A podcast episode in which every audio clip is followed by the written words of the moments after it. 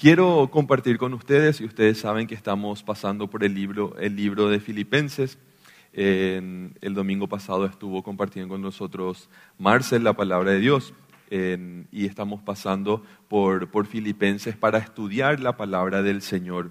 ¿Y qué nos dice el Señor en su palabra en el libro, en la carta que Pablo escribió a los filipenses? ¿sí?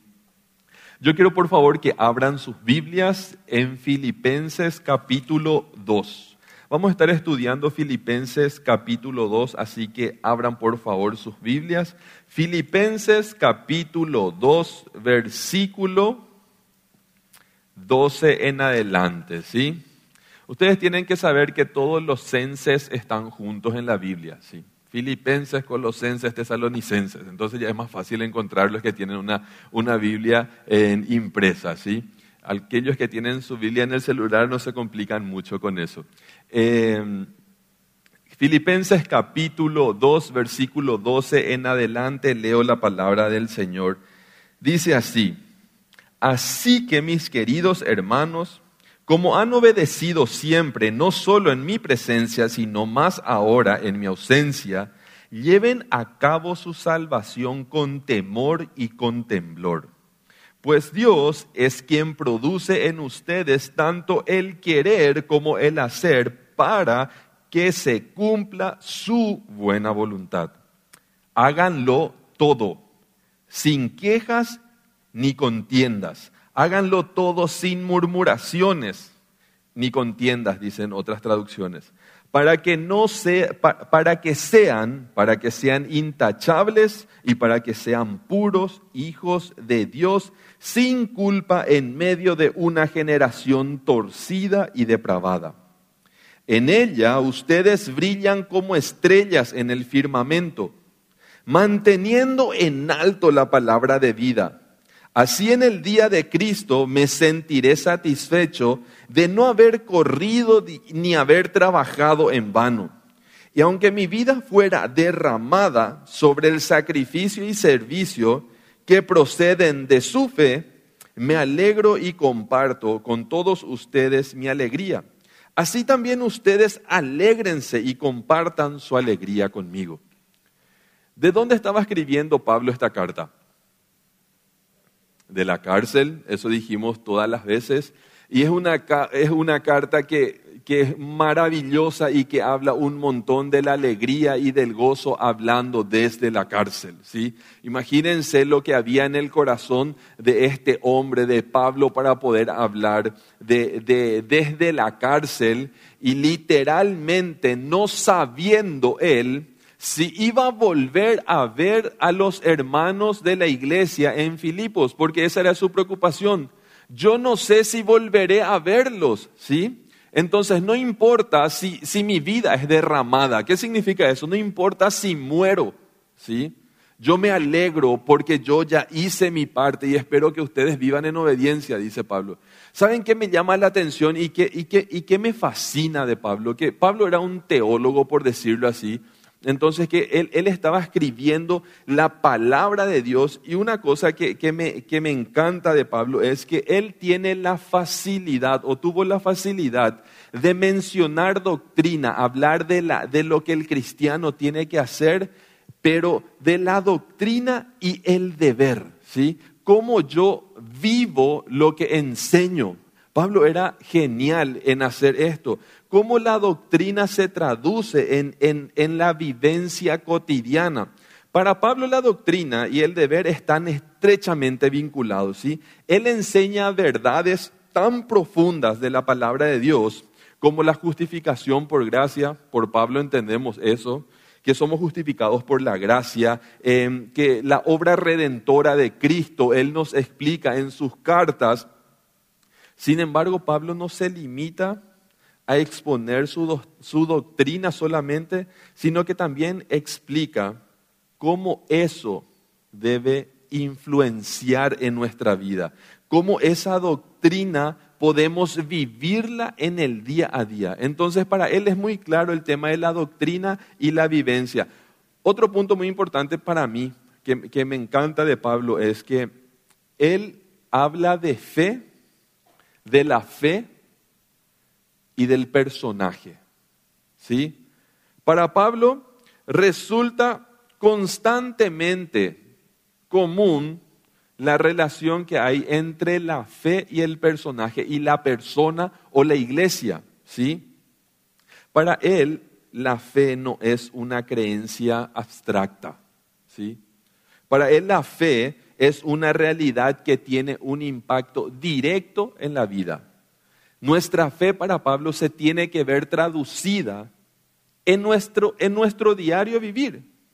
La fe en Jesucristo, gente, transforma el carácter. Eso es lo que Pablo nos enseña, que transforma el carácter, la conducta de la persona. Pablo habla de vivir por fe, confiar en el poder de Dios y depender de su gracia en todas las circunstancias, aún estando en dónde? En la cárcel. ¿sí? Es increíble cómo él, cómo él logra eh, vivir de esta manera. ¿sí?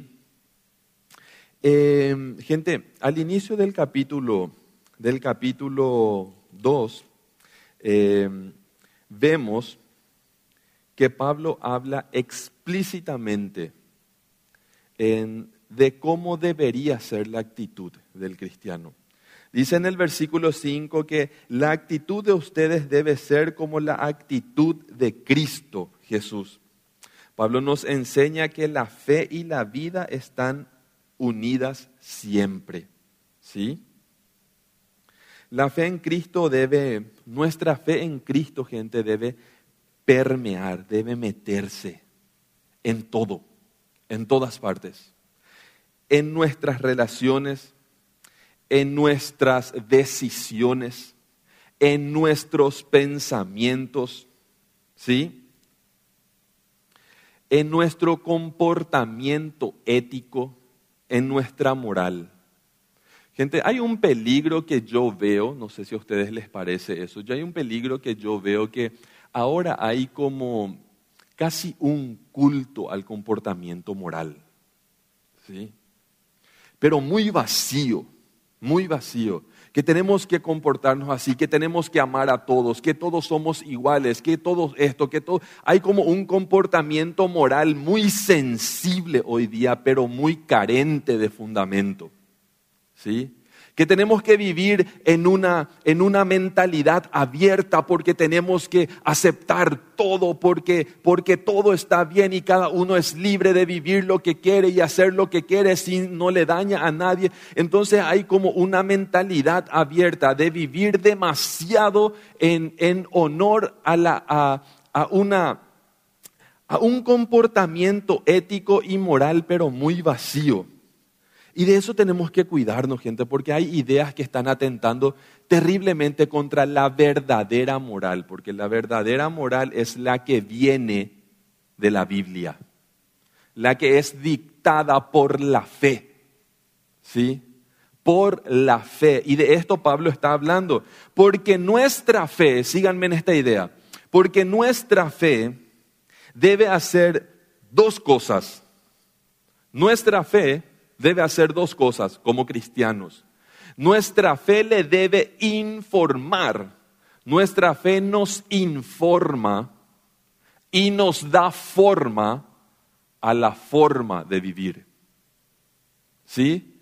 La fe le informa a nuestra alma, a nuestra moral, a nuestra ética.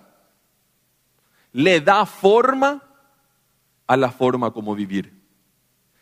Esa es la verdadera moral, esa es la verdadera ética. ¿Sí? Porque nuestra fe informa y da forma a la forma del cristiano. Y si no viene desde la fe, en algún punto va a caer por su propio peso. ¿Sí? Entonces nosotros tenemos que tener muchísimo cuidado con esto y permitir que nuestra fe le informe a nuestra moral y permitir que nuestra fe le informe a nuestra conducta como persona. Que tu fe le informe a tu conducta como padre, como madre, como hermano, como, como chofer en el tráfico, como compañero de trabajo, como jefe, como sea que estés viviendo tu vida. Que tu fe le informe a tu vida y que le dé forma a tu vida. Para Pablo, y Pablo por eso nos anima a los creyentes a vivir de acuerdo con la verdad y las implicancias ¿sí? Prácticas de la fe en todas las áreas de nuestra vida. En este pasaje, en este pasaje de Filipenses eh, capítulo 2, versículo 12 en adelante, Pablo hace un llamado a los filipenses a llevar a cabo su salvación con temor y con temblor. Dice, trabajen en su salvación, dice la palabra de Dios. ¿sí?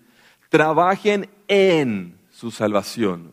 No dice por su salvación, porque la salvación no es por obra, es por gracia, para que nadie se gloríe. ¿sí? Trabajen en su salvación pero ¿saben qué es lo que pasa, mis hermanos? Que la gracia de Dios es una gracia activa. ¿Sí? La gracia de Dios es una gracia activa desde el primer momento. Desde el primer momento que yo recibo la gracia de Dios, la gracia de Dios es una gracia activa que no me permite quedarme igual ni quieto. Y las obras son la prueba de esa gracia, de esa fe que yo tengo.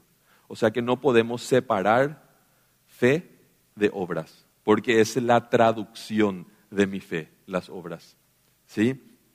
Entonces Pablo le dice a la gente, ocúpense en su salvación. Y como Pablo unifica siempre la doctrina con la enseñanza, explica cómo hacerlo. Hermanos queridos, ¿cómo, cómo vivimos esta doctrina en la práctica? ¿Cómo vivimos esta doctrina en la práctica cuando dice la palabra de Dios? Em, así que hermanos, como han obedecido siempre, no solo en mi presencia, sino que mucho más ahora en mi ausencia, lleven a cabo su salvación, ocúpense en su salvación con temor y con temblor. ¿Cómo entendemos esto nosotros? Pablo nos da la receta y, y nos dice que hay que ocuparse de la salvación y eso me lleva a mi primer punto. ¿sí? Ocúpense en la salvación. ¿Y cómo lo hacemos? Ok, yo quiero ocuparme en la salvación, yo quiero ocuparme en mi salvación. ¿Y cómo yo lo hago? ¿Sí? Y Pablo lo dice. ¿Sí? Así que, por tanto, dice Pablo, ¿cómo dice en tu Biblia? ¿Cómo dice en la Reina Valera? Probablemente dice, probablemente dice, por tanto. ¿Sí? En la, en, la, en la NBI dice, así que nos da la idea de que está condensando todo lo que dijo antes y habla de manera correlativa a toda la idea anterior. ¿sí? ¿Qué es algo correlativo? Los que están en la facultad, yo por ejemplo, una, una idea, ¿sí? Eh, yo estoy tomando fundamentos de la psicoterapia 2 en la facultad, ahora, tercer, tercer año de psicología. Fundamentos de la psicoterapia 2. Yo no podía tomar fundamentos de la psicoterapia 2 si no aprobaba fundamentos de la psicoterapia 1, porque son materias correlativas. ¿sí? Y quien no haya aprobado el primero no puede tomar la segunda materia, porque le falta el fundamento para hacerlo. ¿sí? Y cuando Pablo dice, así que, o cuando Pablo dice, por tanto, lo que yo les voy a decir de ahora en adelante es correlativo con lo que ya mencioné al principio del capítulo.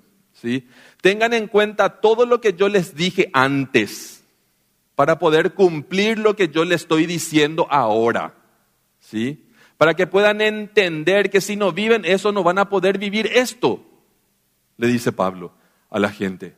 ¿Sí? Entonces, ¿qué tiene que tener en cuenta la gente? Obedezcan, le dice Pablo. Obedezcan.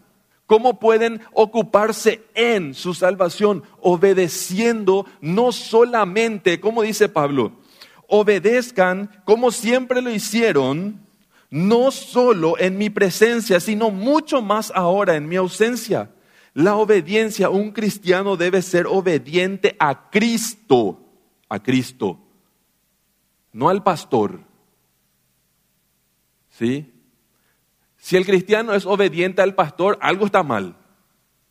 Porque esto va a ser pastorcéntrico. Y nosotros somos una iglesia cristocéntrica, no pastorcéntrica. Y quien es alguien pastorcéntrico, algo no funciona en su vida. ¿Sí? Entonces, ¿qué es lo que nosotros tenemos que entender? Tenemos que entender que el cristiano necesita ser obediente en su vida. Obediente a Cristo, no importando lo que le toque vivir, sea pena, sea alegría, sea enfermedad, sea tristeza, sea la situación que le toque vivir, el cristiano tiene que mantenerse obediente. Y Pablo habla en Filipenses 2, en este capítulo que estamos viendo, de dos tipos de obediencia. La obediencia en presencia de otros es el primer tipo de obediencia del que Pablo está hablando. ¿Sí? Y la, la, obediencia en presencia de otros es una obediencia infantil, inmadura, que está pendiente del saque, del cuidado, a que me va a ver, ¿sí? O me está viendo y entonces me comporto como me tengo que comportar. ¿Sí? Hay dos tipos de obediencia que Pablo habla y una de ellas, repito, es la obediencia en presencia de otros. Es como la obediencia de, los niños, ¿sí? Yo le digo a mis hijos, che, em, junten su juguete para poder ir arriba a dormir. ¿verdad? no se van a ir si no juntan sus juguetes. Me doy la vuelta y están en lo suyo. Les miro y juntan los juguetes. ¿Sí? Ustedes conocen la obediencia por vista. ¿Sí? Los que somos papás conocemos perfectamente eso. ¿Sí? Y nos pasa a nosotros también muchas veces en el trabajo, ¿verdad? Viene el jefe y mira, ¿sí? Llevo papeles para parecer ocupado y todo eso. ¿Sí? Obediencia por vista. ¿Sí? Obediencia por vista.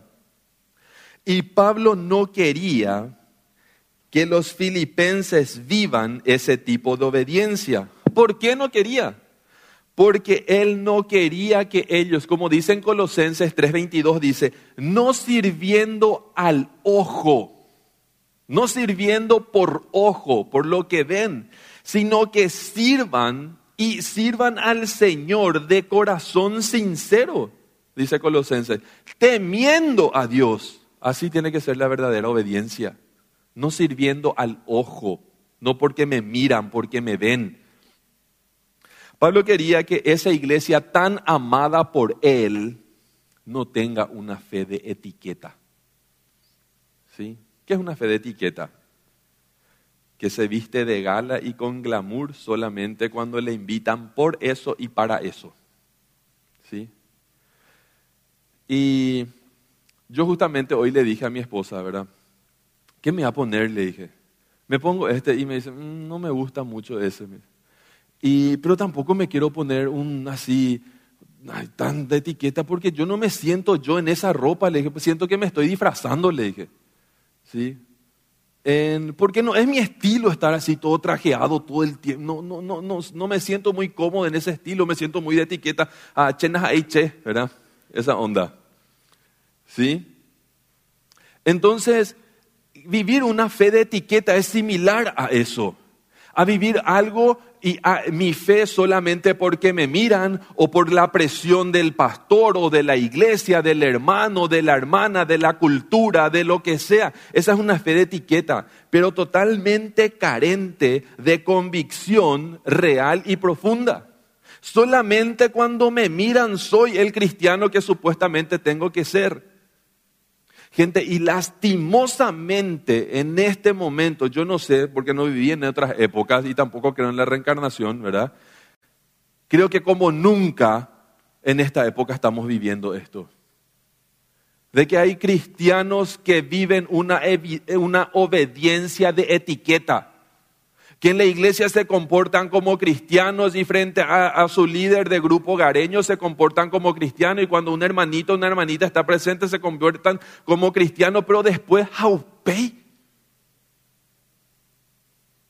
Y después, mi hermano, y por eso Pablo habla del segundo estilo de obediencia, ¿sí? ¿Y cuál es la otra obediencia, el otro estilo de obediencia? Dice, independiente a otros.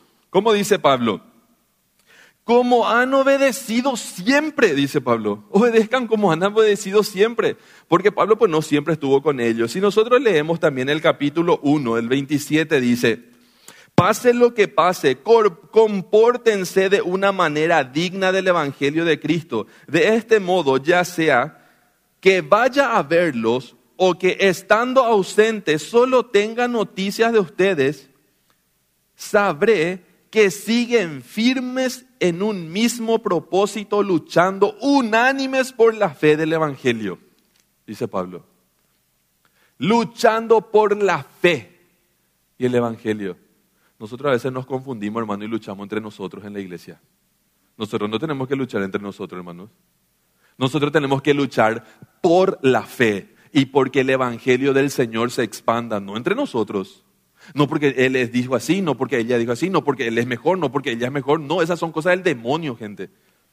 Esas son mentiras del demonio que viene a confundir y sacar la palabra de Dios. No nos confundamos, tenemos que pelear juntos por la fe, no entre nosotros. Eso es lo que Pablo le dice, manténganse obedientes como siempre, como siempre fueron obedientes y no solamente en mi presencia. Saben que cuando nadie nos mira somos lo que somos. ¿Sí? Y ahí es donde Pablo le pide a ellos que vivan como siempre vivieron. Y cuando nadie nos ve, entonces ahí donde nosotros podemos probar si tenemos una fe genuina, una fe real, una fe de manera correcta. ¿Sí? Y que se, y que se prueba si vivimos en una convicción de agradar a Dios y de agradar también a nuestra conciencia. Hay gente, hay cristianos que están haciendo bien el camino, tienen fe, ¿sí? Su fe hace las dos cosas que vinimos hablando. ¿Sí? Vamos, vamos a hacer el camino. Su fe le informa a su conciencia, a su alma, y le da forma, pero en el momento de la acción no vive de acuerdo a eso y se miente y se traiciona a sí mismo. Eso duele. Eso duele cuando nos traicionamos a nosotros mismos y después buscamos culpable. No, pero el pastor luego es Argel. No, pero se cambió luego el pastor. ¿Mm? ¿Mm? Pero es una traición a uno mismo. No es conmigo, gente. Es con tu alma y con tu entendimiento y con tu fe el problema. Upepe la problema, hermano. No es conmigo. Porque la fe le tiene que informar y le tiene que dar forma a tu forma de vivir. Y tenemos que vivir con temor y con temblor. ¿Saben, gente? El temor es el miedo correcto. Entre comillas. El temor es el miedo correcto que el cristiano puede tener. Y hay una diferencia muy grande entre el miedo y el temor. ¿Cuál es la diferencia entre el miedo y el temor? El miedo activa en nuestro sistema nervioso central una descarga terrible de hormonas del estrés que crean dos cosas en nosotros. Huida y pelea, mecanismo de defensa. ¿sí? Hay personas que se estresan muchísimo Ustedes conocen el gusanito, ese anguá, creo que le dicen en guaraní, que vos le tocás y se enrolla y se hace el muerto. ¿Mm? ¿Conocen el gusanito? Al que vos le tocás, se enrolla y se hace el muerto. Se estresó y murió. ¿Y qué te está haciendo? Te está diciendo, no me mates por favor porque ya morí. Eso es lo que te está diciendo ese pobre animal. ¿Sí? No me mates por favor. Alto nivel de estrés en mi vida y morí. ¿Mm? ¿Sí? Y está el otro, la otra persona que se estresa y que se pone en posición de batalla. Tú. Es yo tú. ¿Mm? Y vos le decís pi y revienta. Ya, papá, papá, te cantas las 40 y te pones a bailar un tango también, ¿sí?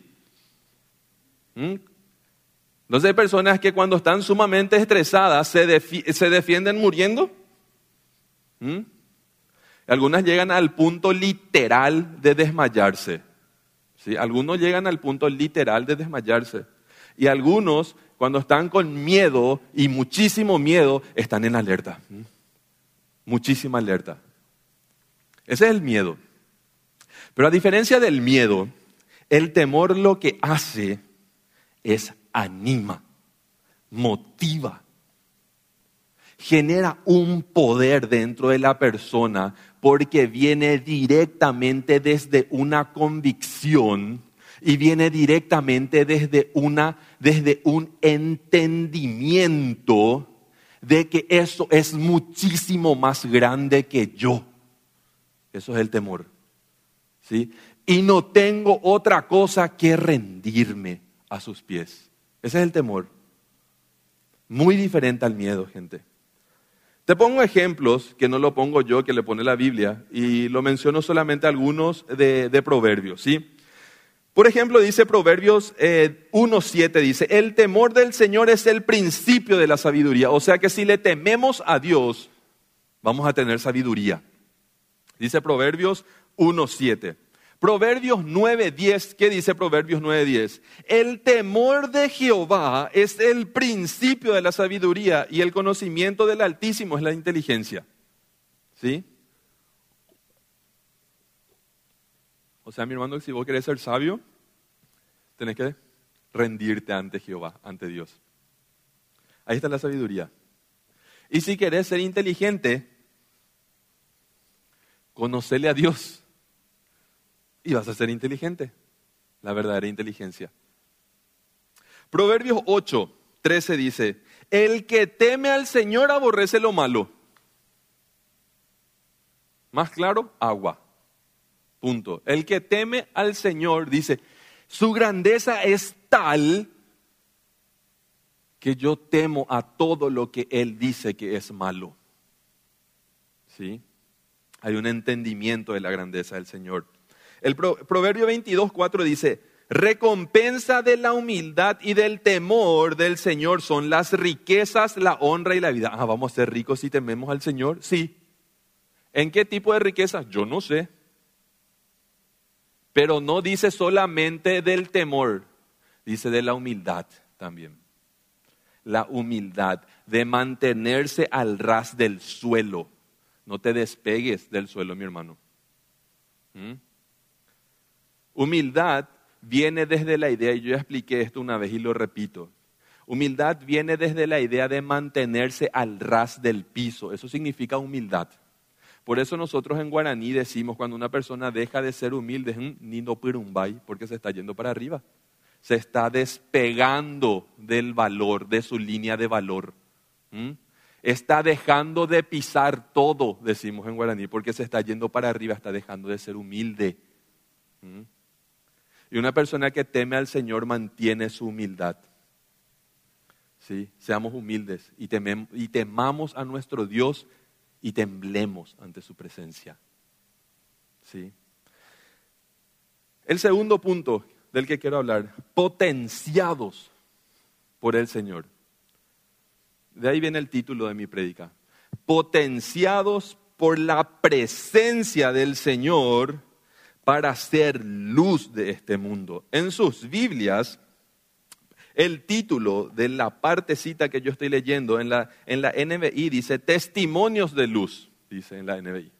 En la Reina Valera dice también así algo como ser testigos por la luz de Cristo. ¿sí? Entre paréntesis, ustedes tienen que saber por qué es tan diferente, porque los títulos no son inspirados. Eso puso la imprenta. ¿sí? Los títulos en la Biblia no son inspirados. ¿sí? Entonces eso puso la, la editora nomás. El contenido sí, el título no. ¿sí? Paréntesis, cierro paréntesis, y el pastor Rafa. ¿sí? Potenciados por el Señor. Gente, en este punto, para explicar este punto, yo quiero llevarles a, un tour, como diría Marcel. Quiero que exploten su, su creatividad, ¿verdad? Y que me sigan en este tour. Y saben, quiero llevarles por un tour a una de las siete maravillas del mundo moderno, Itaipú, binacional. ¿Sí? Em, Itaipú es un coloso de la ingeniería moderna. Se encuentra en la frontera entre Paraguay y Brasil, es parte de nuestro país, siendo una de las mayores hidroeléctricas del mundo en tamaño es una de las más grandes, pero en producción la más grande. ¿Sí? Pero más allá de su grandiosidad, hay una lección espiritual que yo quiero ilustrar por medio de Itaipú para explicar este pasaje, ¿sí? Imaginen por un momento el caudaloso río Paraná, que fluye con fuerza y abundancia hacia las turbinas de Itaipú. Este río se convierte en una fuente principal de energía para la hidroeléctrica de Itaipú. ¿sí? A través de una serie de turbinas y generadores, el agua en movimiento pasa por esas turbinas y se transforma en energía eléctrica utilizable, ¿sí? limpia para alimentar literal a millones de hogares de nuestro país y millones de hogares del Brasil. ¿Y qué tiene que ver esto con nosotros y nuestra vida espiritual? Bueno, la Biblia nos enseña que al igual que la hidroeléctrica de Itaipú, así como ella aprovecha el caudal del río para generar energía, Dios desea trabajar en nuestra vida transformando nuestra voluntad, el querer, tu voluntad, y nuestras acciones, el hacer, para su propósito y su gloria. Tanto en nuestra voluntad como en nuestras acciones, el Señor nos capacita para vivir de acuerdo a su propósito y crecer espiritualmente. Gente dice la palabra de Dios, pues Dios es quien produce en ustedes tanto el querer como el hacer para que se cumpla su buena voluntad. La, la palabra producir en la Biblia, acá en el griego, en el original, es energeo. ¿De dónde viene la palabra que nosotros conocemos? Energía, obrar, operar. Dios es el que te da la energía, el que opera y el que obra en tu voluntad, mi hermano, o el que podría obrar en tu voluntad si lo permitís porque Dios nunca va a obrar en contra de tu voluntad en tu vida, porque Él no es un atrevido. ¿Sí? Ahora, siguiendo en esta ilustración, la obediencia es como la turbina que recibe el caudal de río, del río impulsado con su propia fuerza, con su naturaleza, ¿sí? Y al pasar por esa turbina genera un, un espectáculo provocando energía eléctrica. ¿Sí? Pero así como esta mega construcción, mi hermano, ¿sí?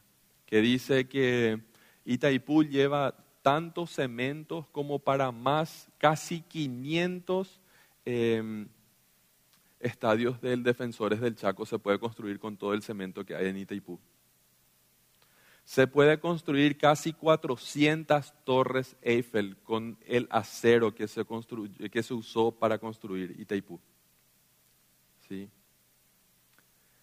Pero esa mega construcción no es absolutamente nada sin el Paraná, sin el río Paraná. Así como vos y yo no somos absolutamente nada sin el río de agua viva. ¿Sí? Sin la presencia de Dios en nuestra vida. Porque Él es el río de agua viva. Y de nada sirve una mega construcción y una mega apariencia si no le llega el Paraná a tu alma, mi vida. De nada sirve. De nada sirve. Y Él quiere que ese río le llegue a tu vida, mi amado hermano, mi amada hermana, para que se cumpla su buena voluntad. Y su buena voluntad es buena, agradable y perfecta. Así podrán comprobar cómo es la voluntad de Dios.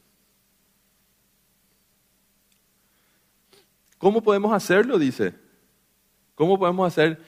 Miren, la palabra de Dios nos muestra en la inversa, en el, en, el lado negativo dice, para que puedan comprobar, ¿sí? Dice, eh, pues Dios es quien produce en ustedes tanto el querer como el hacer para que se cumpla su buena voluntad. Por eso, mis hermanos, hagan todo sin murmuraciones, dice. Opa, ¿qué tiene que ver uno con lo uno? Así decía una, una persona que yo conocía siempre. No era uno con lo otro, uno con lo uno decía. ¿Qué tiene que ver murmuraciones acá? Es que Pablo se estaba centrando, que ese, ese, ese caudal de ese río de agua viva llegue a las personas, al cristiano, a la iglesia de Filipos, le genere tanta energía eléctrica como para poder alumbrar a millones de familias como hace Itaipú, pero había, había una, un paá, había algo que impedía. Y era la falta de unidad en la iglesia. La falta de unidad en la iglesia perturbaba las turbinas de esa hidroeléctrica. Pablo sabía y no quería que caigan en eso. ¿Me entienden? ¿Me siguen con la idea?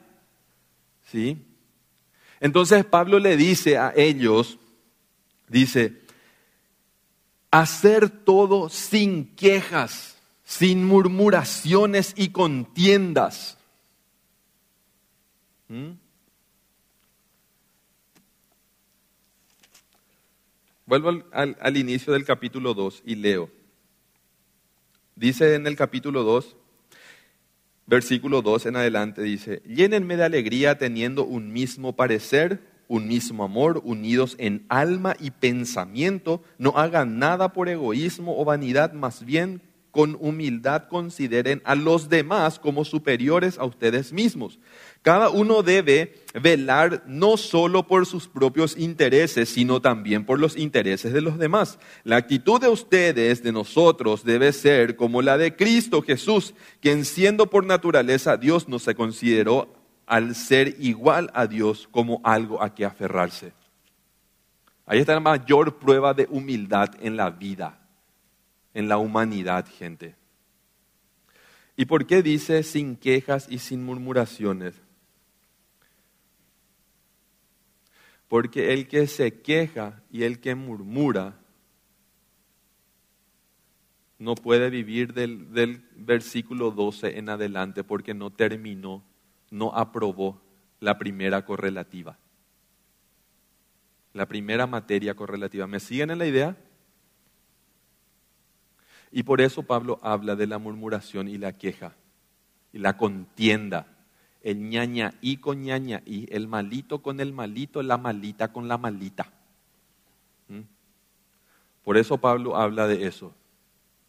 Tengan cuidado porque los que murmuran y los que hacen contienda no tienen la actitud de Cristo. Y normalmente son llaneros solitarios. Se mantienen solitos.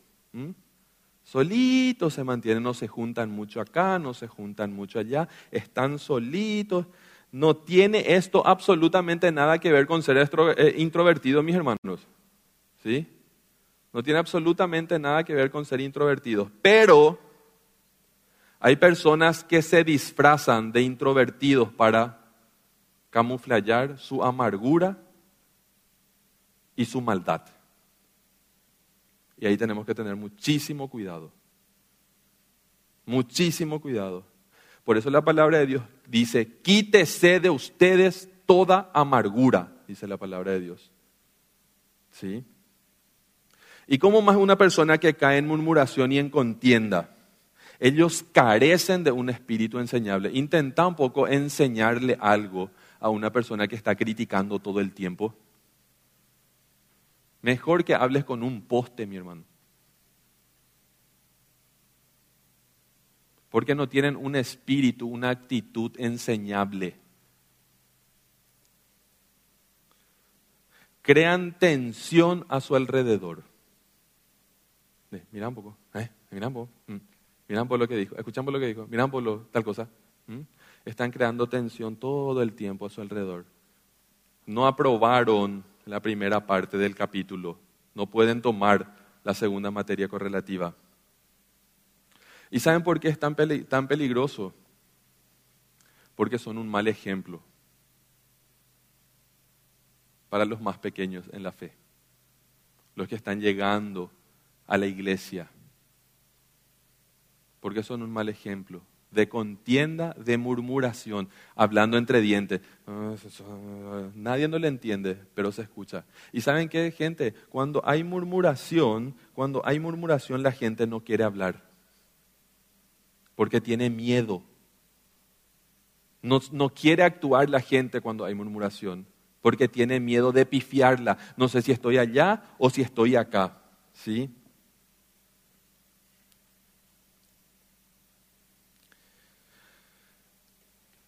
Y una característica más de estas personas es que estas personas que murmuran y estas personas que están creando contienda propagan un síndrome en donde están. El síndrome de que las cosas son mejores en otro lugar. ¿Y cómo lo que allá es tan bueno? ¿Mm? ¿Y cómo lo que el pastor de allá es tan calidad? ¿Y cómo lo que el pastor de este lo de esto? ¿Y cómo lo que la hermana fulana allá en esa iglesia donde yo estaba, de donde yo vengo? ¿Por qué lo que viniste? Y como lo que en ese lugar y como en aquella. Eh, las personas que viven en murmuración y en contienda propagan el síndrome de que el pasto del vecino siempre es más verde que el nuestro.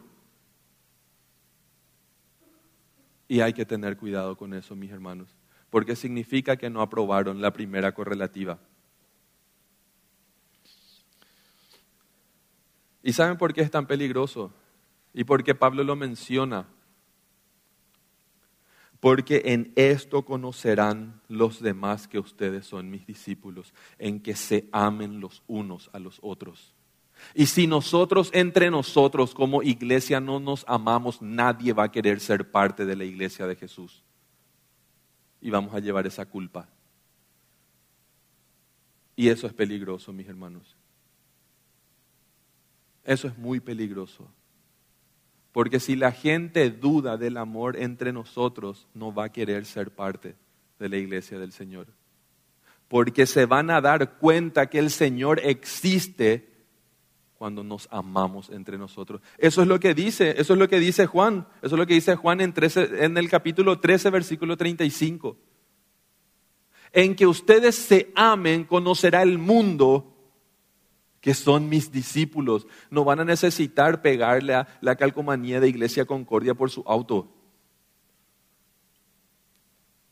No van a necesitar llevar una remera para que vean que sos cristiano o el pescadito. ¿Mm?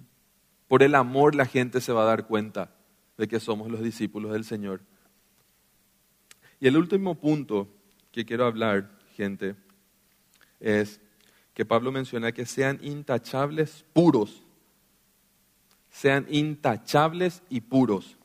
Háganlo todo sin murmuración y contienda, para que sean intachables y puros hijos de Dios, sin culpa, en medio de una generación torcida y depravada. Sean intachables. ¿Qué es lo que significa ser intachable?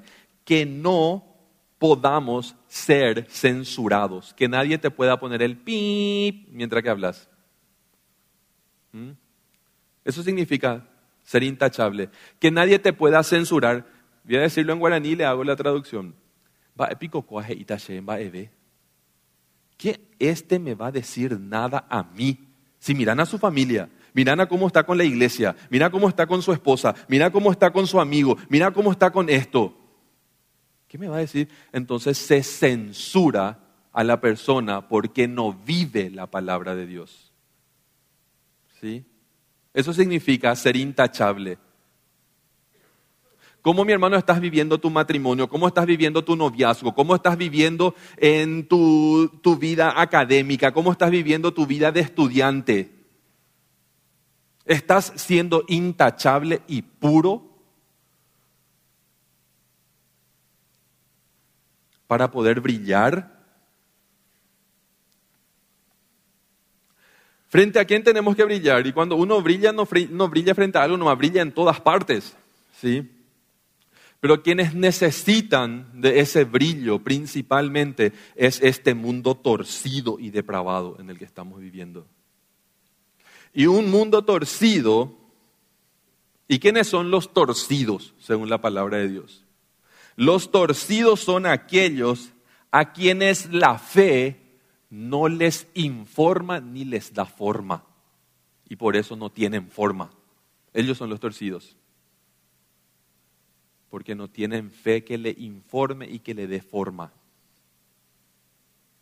Entonces se abrazan a cualquier ideología, a cualquier filosofía, a cualquier idea, pero tarde o temprano son huecos y son depravados. ¿Y qué significa depravado acá en la Biblia? La palabra depravados, así como mencionan en la Biblia, tiene la connotación de ser una persona hueca. Eso significa ser depravado. Los torcidos son aquellos que no tienen una fe que le informa y que le dé forma.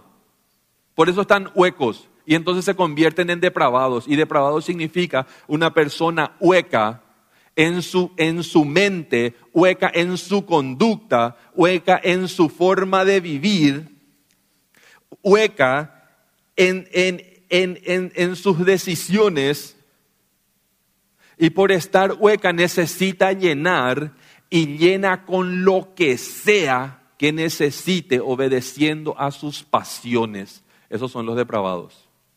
Personas huecas que están intentando llenar su vacío por medio de sus propios deseos y sus placeres utilizando a personas. Esos son los depravados. Y para ellos nosotros tenemos que brillar, dice la palabra del Señor, porque ellos necesitan ver la esperanza de la salvación en este mundo. Y nosotros tenemos la respuesta, hermano. Y en ella ustedes brillan como estrellas en el firmamento. Por eso Dios, por medio de su palabra, nos llama a llevar una vida de amor, una vida de unidad, una vida de rectitud, manteniendo en alto la palabra de vida, para poder reflejar su amor a un mundo que tanto necesita. Hermanos queridos, ninguno de nosotros acá es un sol. Todos somos luna que necesita que sean alumbrados para poder reflectar, para poder, para poder alumbrar, para poder enviar esa luz. Nosotros necesitamos ser alumbrados por el amor de Dios. Mis hermanos queridos, todos somos, todos somos una pequeña hidroeléctrica de Itaipú.